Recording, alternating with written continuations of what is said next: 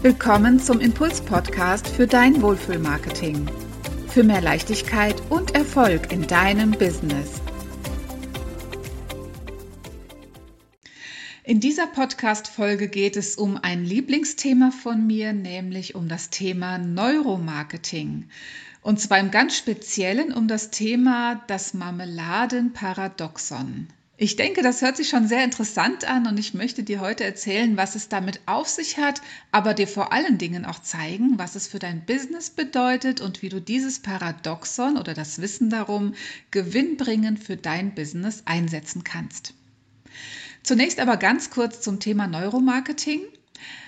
Neuromarketing ist ein recht junges Forschungsthema und es gibt mittlerweile da sehr, sehr gute Fachliteratur dazu, die sehr, sehr spannend ist. Und diese Erkenntnisse füge ich natürlich auch immer in meine Arbeit ein, wenn es darum geht, meine Kunden auch erfolgreich zu machen und sie auf ihrem Weg zu begleiten. Neurowissenschaften vereinen sich hier mit dem Marketing. Das heißt, hier kommt die Hirnforschung tatsächlich dazu. Und es ist immer ein Versuch, die Blackbox im Gehirn des Kunden zu umgehen oder zu knacken. Denn wir können nie genau nachvollziehen, warum der Kunde jetzt das ein oder andere Verhalten an den Tag gelegt hat oder warum er so und so gehandelt hat oder warum er jetzt gekauft hat im Endeffekt. Von daher ist Neuromarketing eine sehr interessante Möglichkeit, diese Blackbox beim Kunden zu reduzieren und es ist im Eigentlichen auch die Suche nach dem Kaufen-Button. Ja, also wenn wir Neuromarketing-Erkenntnisse in unser Marketing integrieren, so erhöhen wir natürlich die Chancen darauf, dass der Kunde leichter kauft. Und dafür nutzen wir uns ganz diverse Effekte und ganz diverse Erkenntnisse aus dem Neuromarketing, unter anderem eben das Marmeladenparadoxon.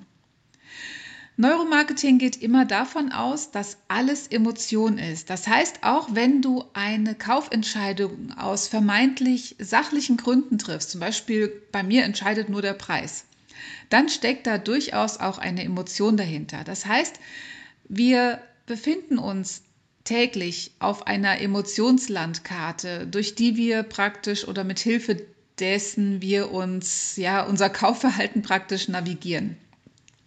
Zum Beispiel ein Porsche-Verkäufer hat ganz andere Werte, die er verfolgt, als zum Beispiel ein BMW Mini-Käufer oder aber ein Volkswagen-Käufer.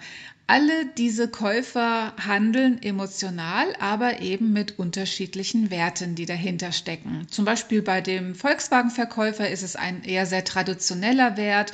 Er möchte etwas haben, was ihm das Gefühl der Sicherheit gibt, der Heimat, der Heimatverbundenheit, der Familie, Geborgenheit. Das sind diese Werte, die praktisch mit einem Volkswagen gerne in Verbindung gebracht werden.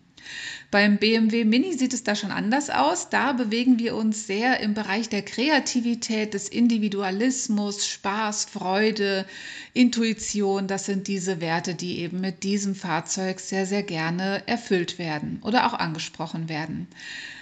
Wenn wir uns den dritten großen Bereich anschauen, das ist dann der Porsche-Käufer. Hier geht es natürlich eher um Luxus, um Image, um Elite, um Status. Das sind äh, die Werte, die hier angesprochen werden. Das heißt, die Werte liegen immer einem Kauf zugrunde und aus, aufgrund dieser Werte wird entschieden, wie der Kauf dann eben stattfindet. Das alles ist Neuromarketing. Wie gesagt, sehr, sehr spannend, sich damit zu beschäftigen. Ich mache das seit Jahren und ich liebe dieses Thema. Und heute möchte ich dir, wie gesagt, von dem Marmeladenparadoxon erzählen. Es gab im Jahr 2000 in Kalifornien einen Versuch, und zwar haben da zwei Wissenschaftler mit Marmeladentestungen experimentiert. Sie haben in einem Supermarkt einen Tisch aufgebaut mit ähm, 24 verschiedenen Marmeladen. Und das Ergebnis war, dass 60 Prozent der Menschen, die dort in dem Laden waren, diese Marmeladen auch versuchten. Also das ist wirklich eine sehr, sehr hohe Quote. Das heißt, 60 Prozent der Menschen, die in diesen Laden gegangen sind, haben die Marmeladen getestet. Sie haben sie verkostet. Sie haben eine zweite Studie gemacht, wo sie sechs Marmeladen aufgestellt haben, also ein Viertel. Und hier war die Zahl, die gekostet haben, die das versucht haben, geringer. Hier versuchten nur 40 Prozent, wahrscheinlich aufgrund der geringen Auswahl. Das ist soweit zu erwarten, aber jetzt wird es spannend. Denn bei dem Versuch, als 24 Marmeladen verkostet werden konnten, haben nur 2% gekauft. Bei dem Versuch, wo sechs Marmeladen verkostet werden konnten, haben 12% gekauft, also 10% mehr. Das bedeutet, je weniger angeboten wird, desto mehr wird gekauft. Und genau das, dieses paradoxe Verhalten, es wird mehr angeboten, es wird mehr probiert, aber weniger verkauft. Zudem, es wird weniger angeboten, weniger verkostet, aber mehr verkauft. Das nennt man das Marmeladenparadoxon. Insgesamt hat es natürlich noch einen allgemeinen Namen, denn es lässt sich natürlich von Marmeladen auch auf andere Bereiche übertragen. Das nennt sich das Paradox of Choice, das heißt das Paradoxon der Wahl.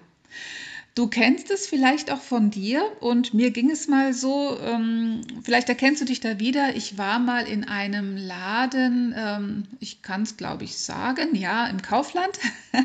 Das ist hier in einem Einkaufszentrum bei uns. Da ist der Kaufland angesiedelt und der Kaufland besticht natürlich mit einer riesigen Auswahl. Und wenn du da versuchst, zum Beispiel Taschentücher zu kaufen oder eine bestimmte Wurstsorte oder Käsesorte oder irgendetwas anderes, dann stehst du vor einem Regal, also so war es jedenfalls in diesem Laden, er ist entsprechend groß, dann stehst du vor dem Regal und siehst eine riesige Auswahl und fühlst dich erstmal total überfordert. So fühlte ich mich. Es hat mich so sehr überfordert, dass ich mein gewünschtes Produkt nicht gekauft habe, einfach weil ich total genervt war, weil ich einfach nicht wusste, was ich auswählen soll. Alles miteinander zu vergleichen war mir unmöglich und die beste Wahl für mich zu treffen in diesem Moment auch.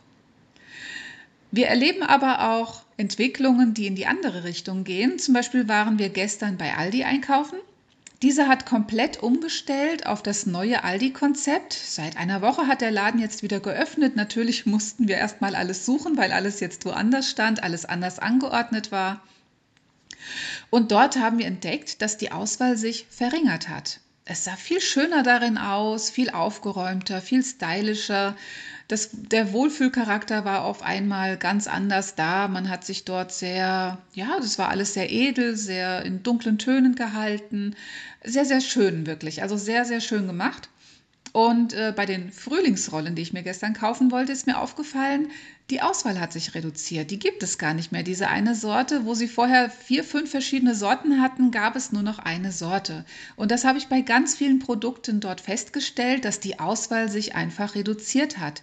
Und ich kann mir gut vorstellen, dass dort auch diese Neuromarketing-Erkenntnisse mit eingeflossen sind in, die, in das Produktangebot und einfach darauf geachtet wurde, dass hier weniger angeboten wird, damit der Kunde einfach schneller zugreift, weil die Auswahl nicht mehr da ist. Also von daher finde ich das sehr, sehr spannend. Ich war jetzt natürlich sehr, sehr lange nicht mehr im Kaufland. Ich will ihm da jetzt kein Unrecht geben oder ähm, antun, wie auch immer.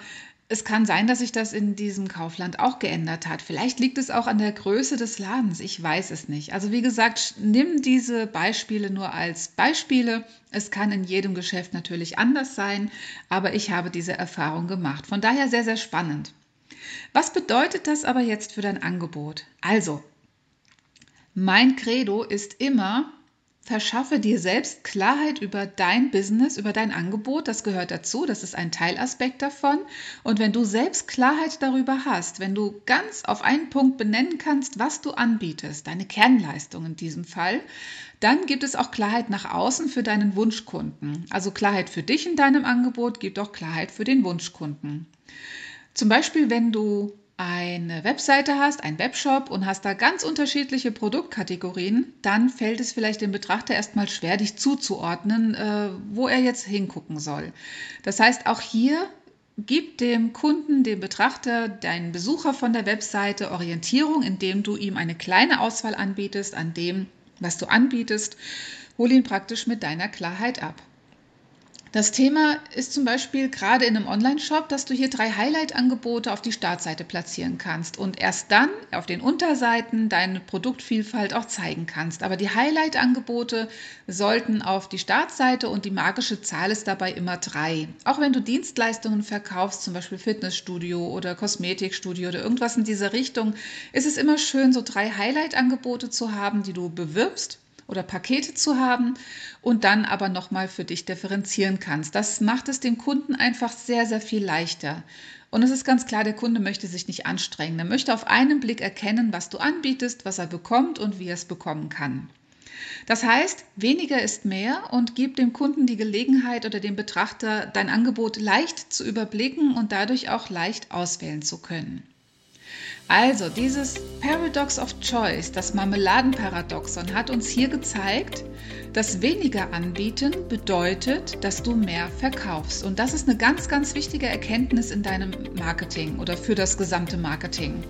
Ich lade dich herzlich ein, dein Angebot auf den Prüfstand zu stellen und wirklich zu gucken, okay, was ist mein Highlight-Angebot, mit was gehst du raus, was ist der erste Kontaktpunkt zum Kunden, denn das ist das Entscheidende. Wenn er, wie gesagt, das Sammelsurium sieht, was du alles anbietest, dann ist er wahrscheinlich wieder schneller weg, als du schauen kannst. Und von daher fokussiere dich auf ein Angebot, fokussiere deinen Kunden auf dein Kernangebot. Und dann hast du das Paradox of Choice wunderbar umgangen.